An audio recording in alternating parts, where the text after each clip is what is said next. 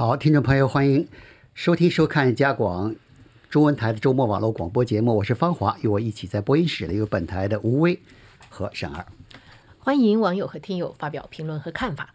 我们的电子信箱是 china r c i n e t dot c a，我们的新浪微博是加拿大国际广播中文。欢迎关注我们的网站 w w w 点 r c i net 点 c a，还有我们的 Facebook 加拿大国际广播中文。在每周五北美东部时间上午九点半，我们会有脸书直播 Facebook Live，还有加管出品的加拿大新闻移动 App 已经可以在谷歌和苹果应用商店下载。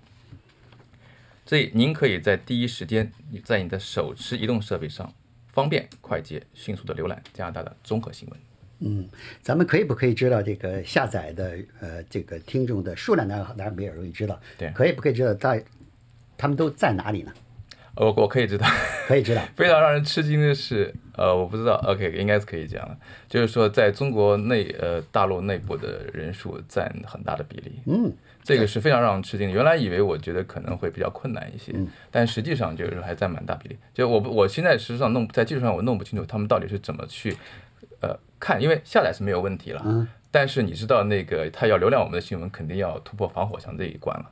我相信他们是有自己的办法的，就是。我跟你说，坏消息是这个星期新华社有一个，就是他们现在网信办有一个征求意见稿，就是要以后要，如果你所谓的境内的个人信息如果出到境外的话，需要审查通过。这个意思就是说，以后翻墙这个就是对你就是等于是互联网服务商必须自监，必须监视监视这些人是不是翻墙。对。如现在呢，你不监视他，不是互联，不是公司的错。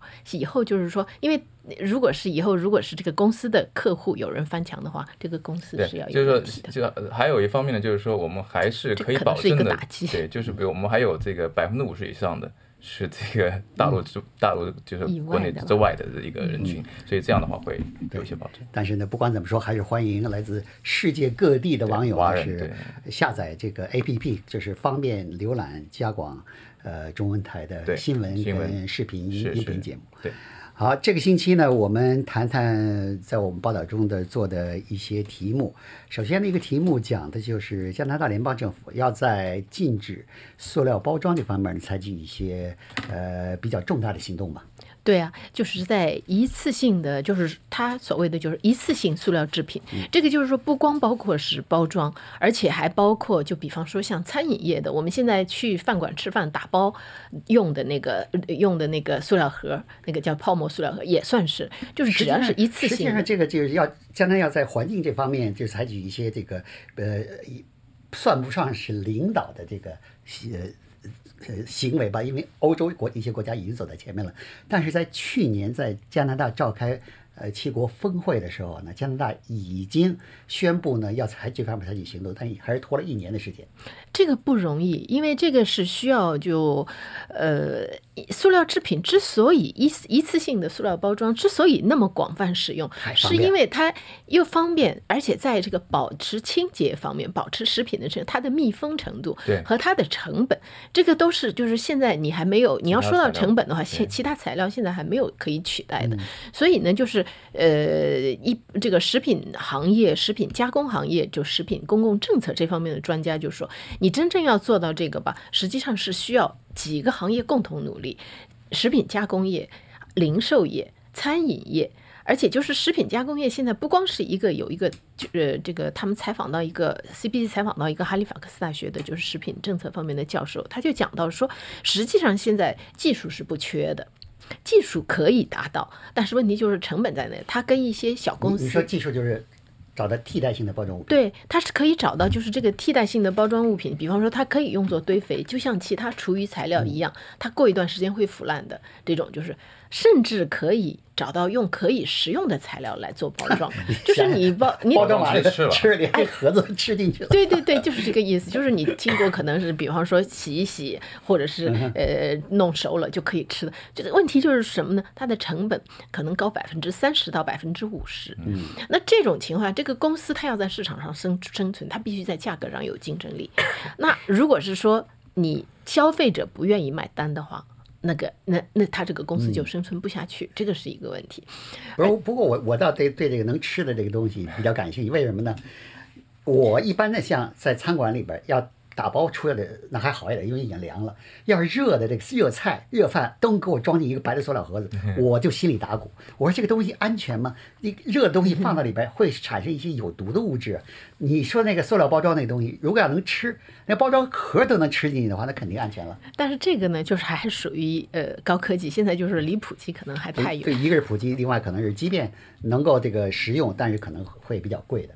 是啊，是肯定是会比较贵。然，但是你刚才说到这个包装包装盒的问题呢，就是在呃媒体采访到的一位女士里面，她的那个例子可能可以给你做一个借鉴。就是有一位，其实际上就魁北克省离蒙特利尔不远的一个呃一个小城市住的一位一一位女士，叫索尔索尔女士，她在二零一八年的。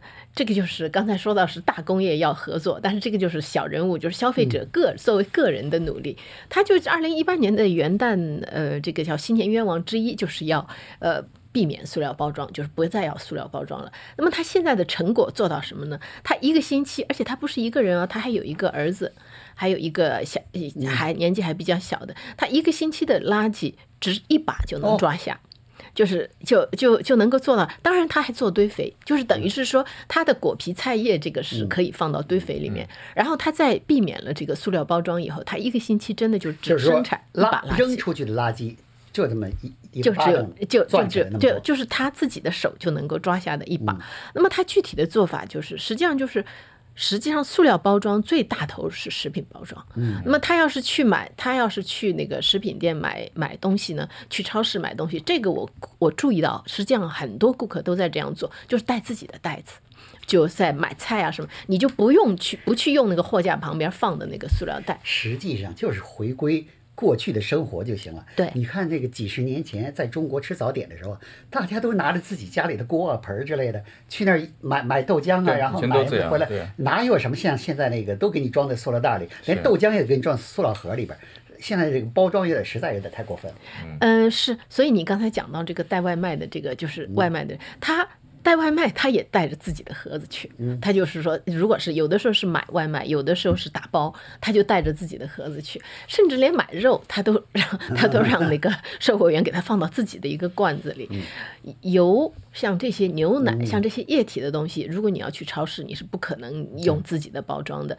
但是呢，他去现在蒙特利尔有已经开始有很多这种就是散装店，就是它的东西都是大桶装的，你可以用自己的。你说那个油散装，我还可以。像那个有的东西吧，牵涉到食品安全，像牛奶，牛奶，你说散装，去那儿打开龙头往里灌一点儿，这个好像还不太容易实现呢。对他现在他连这个他好像也是这样做，但是这个你说到的就是这个也是一担忧之一，因为塑料食品、塑料包装的好处之一就是它的密封性，就是能够保持食品安全。那么牛奶有没有纸纸盒包装的？有有，算不算是一种环保的一种方式？对，实际上纸盒包装就是说已经一。它主要的目的是要避开塑料包装嘛，所以就，但是它还有一个就是它能够做到这里有一个秘诀，就是它尽量，他说他尽量避着绕着那个超市的中间那一个那些货架走，正是中间那些货架是。这个塑料包装的主力军，那什么糖果啦、薯片啦，什么这些东西都是塑料包装的。你刚才说加工加工业的这个，一个是成本，它降低成本。现在还有一个，以前我们有报道过，它为了要因为原材料涨价嘛，它为了要不要涨太多价，把消费者吓跑，它就在过度包装。他就把那个，就你看起来它还是一样大小的袋子，但实际上它里头包了一层，还有一层，还有一层，所以这个是过度包装。这样呢，就是就是还是回到我们刚才讲到这位就是呃食品呃工业的这个专家、政策专家的说的，就是它是需要就是说几方面。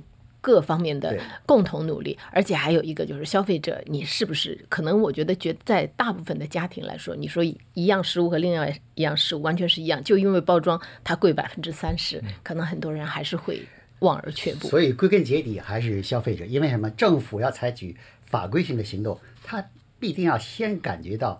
这个选民们有这方面的需要，有这方面压力，他才采取行动。如果选民一方面对政客施加压力，对政府施加压力，一方面呢用用所谓的用自己的钱包来来做出选择，就是你他买一些这个呃包装相对比较较比较少、比较环保的这样一些产品呢，那恐怕这个变化就会比较容易实现。嗯，对对。呃，咱们这个还有一篇报道也是讲的是垃圾。那么垃圾呢是这方面呢是加拿大呢把垃圾运到海外，运到一些第三世界国家，过去都是送到送到中国进行回收处理。后来二零一七年中国说太多了，不要了。一下子把大门关上，这让加加拿大的很多这个回收企业跟一些当市的政府呢发了愁了。每个市都有很很这个普遍的回收所谓蓝盒子这个系统。那么蓝盒子收上的东西去哪儿？好多这个垃圾呢，就是好多塑料垃圾呢，就是回收上的就打包呢，给送到第三国。因为北美呢，只有美国有这个处理这个所谓呃级别较高的，就是回收价值比较高的。塑料垃圾的这样的工厂，那些所谓价值比较低的塑料垃圾呢，在北美就没人愿意处理，就都给运到海外去。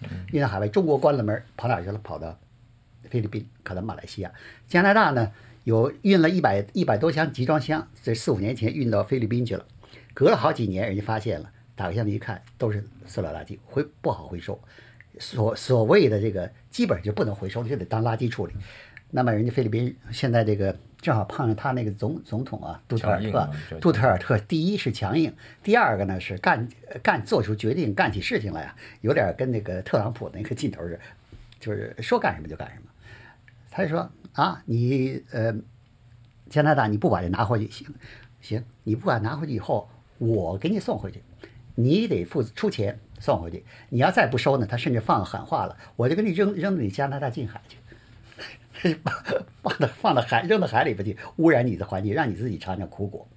那么好，要把这些垃圾运回来，花了一百多万。加拿大这个现在已经把它装船运回来了，花了一百多万。谁谁谁负责花这个钱呢？啊，加拿大政府说我们要找那些那个原来运的这个公司，让他们负责。话是怎么说，说起来容易，你让这这些公司出钱太难了。为什么？负责加拿大的这个。各个城市垃圾回收的跟那个垃圾处理的都是私营公司，私营公司赚钱的时候它就在那存在，不赚钱的时候，关了。一一碰到这个一百多万罚款的事儿，已经早关了。实际上这个公司把这个垃圾箱运到菲律宾跟马来西亚的公司早就宣布破产了。你上来就找那个钱，一百多万的钱，最后还得纳税人嗯买单，纳税人买单，这些人是很纳税人这个。本来人家挺积极的，把东西或放在蓝盒子里边，一想啊，蓝盒的东西你们最后给给扔到其他国家里，让加拿大挨骂不说，最后还我纳税人还掏钱，所以这是很不很不高兴的。环境保护组织就说呢，说让所谓的私私人企业买单呢，是一个最没有效果的这样一个措施，最根本的办法是政府严格立法。你垃圾回收了以后去哪儿？要跟踪处理，不能让他们这个私私企这么随便处理。环境保护组织说啊，最根本的办法还不是回收垃圾，就刚才已经讲了，是什么？是减少垃圾，减少包装。你那像你像你说，特别是刚才你讲那个例子，这个企业零售店为了迷糊消费者，对，把商品减少了，看起来不是减少了，他就把那个层层包装。这种办法就是更是有点缺德的。这个不但是这个想欺骗消费者，还是还是以损害环境为代价的。像那个好多的加拿大的一一些这个专家，就是点出一些加拿大著著名的商店的一些做法，比如 Costco 那个卖那个卖那个呃手纸厕厕纸，先一个大包装包起来，嗯，呃不是不是厕纸，是那个擦手纸，然后呢每一卷里边再一个。小包装，这每一个包装都可以是独立的，就是层层包装，最后这些东西都是无都是无法回收的，所谓低级的呃低成本的塑料。所以这些问题呢，要不解决，所谓的你政府要什么立下什么环境目标啊，什么减排啊，什么什么之类的，最后呢都是很难实现的。对，十二，你讲了，你做了一个报道，讲的是这个 story 啊，这样一个又是一个呃数字媒体的形式形式，这是。以后呢，会不会有可以成为是比较吸引人的数字杂志？对，这个是一个我比较关注的一个一个话题，但跟跟个人经历有关系，在这里不好在这里讲。但 anyway，就是说十年以前吧，就是说我们大家可以看到，数字杂志是一个曾经火过一段时间，不管在国内还是国外啊，都曾经火过一段时间。我还曾经工作过一段时间，但就是说十年在十年前呢就失败了。就是说悄无声息的。但原因有很多啦，但是我觉得就是说这种模式呢，一直呢是一个好像没有一个替代品的，就时间中也就是一个空白的一个形式形式。因为这个现在你看这个很多的媒体啊，做视频做得很火啊，大家都去跑去做视频。那做视频的解答问题，我们也很明显能看到，第一呢，成本太高。第二呢，就是说视频呢，就是它它是一个很难控制的这么一个媒体，你要看你从头看到尾，对吧？你也不能你很麻烦说中间我要跳到哪个部分，哪个部分我想看，哪个部分不想看，这是一个视频的问题。而且调查结果也表明，就特别在新闻这个领域啊，视频是不是那么受欢迎的？大部分人还是愿意去阅读和浏览。那么这是新闻在在那个视频方面的问题，但新闻在另外一个就是所谓的呃现在用的最多的网站文章方面也碰到了一些问题，就是说网站文章比较长吧。呃，六百字以上，就是百分之四十的人是是不会看的，是不会看到底的。那还有更多的人，就是说，只是在呃前面浏览一下就结束。一个是不会看到底，另外呢，很多的文章，有时候你看了标题以后，对，你点击了，打开一看，对，实在是也就是二三十秒。为什么呢？那个里边那六七百字没啥新东西了。如果你精炼起来。也就那么几句话，是不是？对，就能看完了，对吧？你大概了解一下。所以，所以有有的时候，或者是他的标题写的太好了，或者是他就没没什么可说的，看一下就完了。当然，最近有有些新闻里边，嗯，老上那个呃成为重点报道的，比如说这个长篇报道，香港的这个正目前正在发生的这个送终的送中事件啊，那示威这个这个这个恐怕呢。很多人会看多看一些，一个是内容比较多一点，另外呢，媒体的报道从各个角度进行报道，是是，什么有中国方面的反应，香港政府的反应，什么美国现在国际上也有一些反应，对吧？是，这你可以多一点。像一般的，比如就就说了什么什么，呃，某某某某说了一句话，他的前面一个标题说了，是，你再看了，你再看那文章也实在是没啥东西。是。呃，这就很有意思，就是说现在就是说有一种方式，stories 呢这种方式呢，它是叫呃体验式 story，就是体验式的讲故事。那体验讲故事呢，满足了这个两方的需求。一呢，就现在人呢要求更多的视觉性的东西，包括图片，包括视频。那另一方面来说呢，又把文字呢减少到可以减少到最小，因为它每一页上或者每一个。我可以说 slide 吧，或者每一个页面上，它是就是说它会把文字剪得很小，就是它主要是以视觉来讲述，然后文字解释一下就结束。那这种这种为什么说我觉得这个是可以成为新一代的这个数字杂志呢？原因呢就是说，当然了，我从技术上来讲，我就不想就挖得太深，但起码从几点来讲，我觉得它是现在可能性很大。第一呢，就是说以前的数字杂志呢是速下载速度很慢，在这个呢就是说因为有谷歌的支撑吧，现在它的下载速度呢是非常快，而且比网页下载速度要快，比网页还要快。虽然它有图片，它有视频。第二，它是不用安装的，你不用安装任何东西，它是就是在网页直接可以浏览。然后第三呢，它是为了这个移动设计的，它是全屏浏览的。然后，然后还有呢，就是它有谷歌支持嘛，这很重要的。因为有谷歌支持，它就是说后面的商业模式就跟上，你包括广告啊什么，就可以成为它的一部分。像这些，对。所以我觉得这个呃，story 这个能不能呃成为嗯新的这个受到消费者青睐的东西呢？关键在于嗯。它能不能跟目前的这个文章的这形式呢，有些有些不一样？比如我打开文章，我看二三十秒，我就不想看，为什么呢？我需要看东西，我就全知道了。对，如果这个 story 打开的视频、音频结合的以后，我同样。是觉得没啥新东西，我同消费者一样不会在那花很多时间。这是一样的，就是说故事的能力，这对任何媒体都是一个最重要的一个部分吧。说内容能力，还有就是说，事实上是他现在的一个建议是什么？就是你 stories 呢，比如说你有一个长篇的文章。那会有一部分他想了解长篇的，但大部分人可能想浏览一下就算了。你比如早上你有一个 briefing，有个简单的一个一个新闻综述，那新闻综述是用是非常适合用这种方式的。你十个新闻综述一讲完，那别人大概就是说翻翻页就就看完了。那看完了以后，他们要了解更多，你再看链接，再导长文章。对，好，那么还有一篇报道讲的是这个，呃，因为现在正好赶上是呃，最近是赶上 D Day 七十五周年，那么第二次世界大战的一些。过去的一些这个故事呢，又又是被媒体报道出来了。呃，有一个就是加拿大的一个女兵啊，她曾经是呃特种部队的成员，结果她的女儿呢发现哦。他的母亲还有这么一段经历。对对，这是因为就是呃，就像你说的，诺曼底登陆、诺曼底战役七十五周年嘛。然后加拿大的战争博物馆就在当年加拿大军队登陆的海滩——朱诺海滩的那个纪念中心呢，办了一个展览。这个展览是的专注点是是女性，就是它这个展览的名字就叫做《战争当中的伟大女性》。那在这个你刚才提到的这个，就是这位这位女士家，她叫索尼娅·达尔图啊。他就是这这个展览里面重点介绍的这个人物之一。他的女儿儿的女儿，还有一些就是孙子孙女家里的人 都呃到这个都到法国，专门到法国去看这个展览。他本人已经去世了，他本人和和她的丈夫都已经去世了。我看那个相片儿，呃，这那个这位女士倒是慈眉善目的一个女性，怎么也想想象不出，即便她年轻的时候，像是像一位这个冷血特工的样子。但是他确实是曾经出生入死。说起来，当时他在做特工的时候，他实际上他的国籍还是英国，就是但是呢，又是又是生活在法国。他和他的母亲当时在那二战打打起来的时候，他们生活在法国，所以他的法语非常流利。他加入是他加入的是英国的一个，就是当时在四零年大呃二战爆发以后，丘吉尔主持成立的一个呃。可以说是特工部对吧？它叫特别行动执行部，招募了这个执行部里面招了很很多加拿大人在里面，也有很多三千女兵，里面有三千女兵。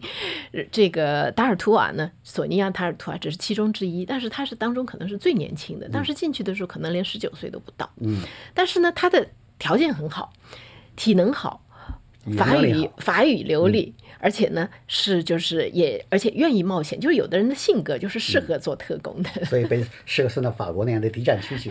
对，所以呢，然后呢，他跟加拿大扯上联系是因为什么呢？就是在这个他那个这个特别行动部叫做 S O，简称 S O E，在这个 S O E 里面呢，有一个呃加拿大也有，其中有一个加拿大人是是魁北克的，叫叫魁北克一个魁北克人，然后这个人呢，他是。呃，当时是蒙特利尔大学的化学系的大三学生，然后呃，在那里呢，他们两个人就相爱了。这位嗯，实际上达尔图瓦是他的姓，然后这位达尔图瓦他他们两人就相爱了。在空投到呃诺曼底之前，他们两人决定结婚。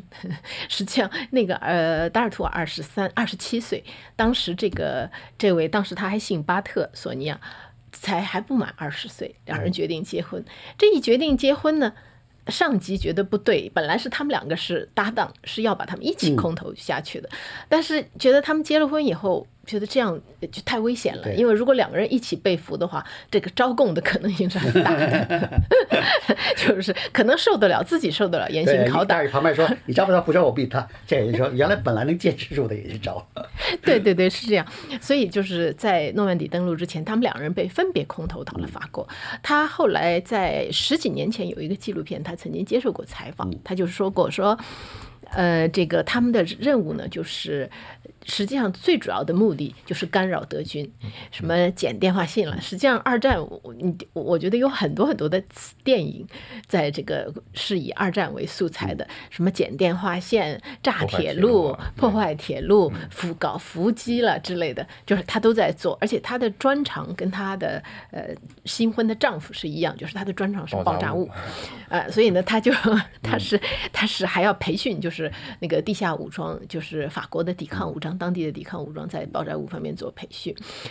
所以这个呃，就说了，这个不管男性女性，在战争到来的时候呢，都需要做出自己的贡献。有的时候呢，女性可能是。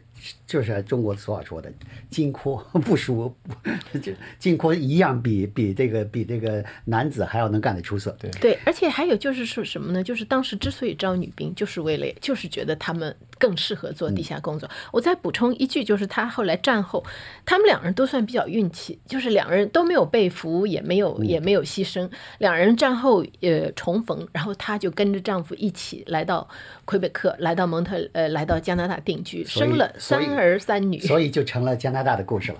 对，对，是这样。还有一个这个报道讲的是大麻厂的这个味道。这个大麻呢是在呃抽大麻的时候是有味儿，生产大麻的时候也有味儿。如果大麻这工厂又很大呢，如果旁边再有居住区的话，那这居民可就有点麻烦了。这个加拿大的有一位这个在。呃，渥太华旁边的加利诺市的这个市市郊的地方，有一一不少居民呢，就处于这种非常郁闷的这个状况之中。他们就说啊，如果你把窗户开开，那过一会儿你的家里边就是满是大麻的味道，旁边人进来以后，以为你们家有人刚刚抽完大麻，就到了这个程度。有一个这个呃，有一个呃这个居民呢，他有自己一个五岁的儿子，他说我担心自己的健康。这母亲说，我担心自己的健康，我更担心我儿子的健康。从小啊，四五岁的时候就开始，成天在大麻的味道里边，将来长成什么样啊？但是这个公司跟公司说了，这个公司呢就是呃叫 Hawks，啊，这个公司呢是供应了魁北克省三分之一大麻，很很大的一个，是一百七十多万这个呃 square 呃平平方英尺的这么一个呃大麻大麻加工厂。啊，他说三点要注意，第一呢，你闻的味儿上不了瘾，他说你必须这 THC 啊这四氢大麻酚呢必须得什么加热。嗯燃烧，你吸进去才能够才能够有那个效果，飘飘欲仙的效果。第二呢，就是说是他们的过滤器符合卫生部的标准。第三呢，呃，他这个公司呢，并不是不管不顾呃大家的抱怨，他说我们还是听取了你们的抱怨，正在跟市政府、省政府、联邦政府。合作采取措施解决这个味道。现在就是说呢，大麻合法化以后呢，有很多过去想不到的问题呢，陆续呃成为这个现实，所以这个 需要这个处理的问题。对但是我我就是听到不少人就是实际上也报道说，实际上也也说呢，就是说是大麻合法化了，但是他们抽大麻呢还是有点儿，还是有点这个不是那么踊跃。为啥呢？就是怕这个味道。他说以后大麻食品出了以后，他们恐怕更更愿意尝试。你吃吃个饼干不会有味道，那个味道大麻的味道浓烈，对，啊那个味道特别浓烈。对，好，以上呢是我们加拿大国际广播电台呢一周的节目中为您选播的几篇报道。我们今天的节目就到这里。希望听到您的看法和建议。祝您健康愉快，我们下次节目见。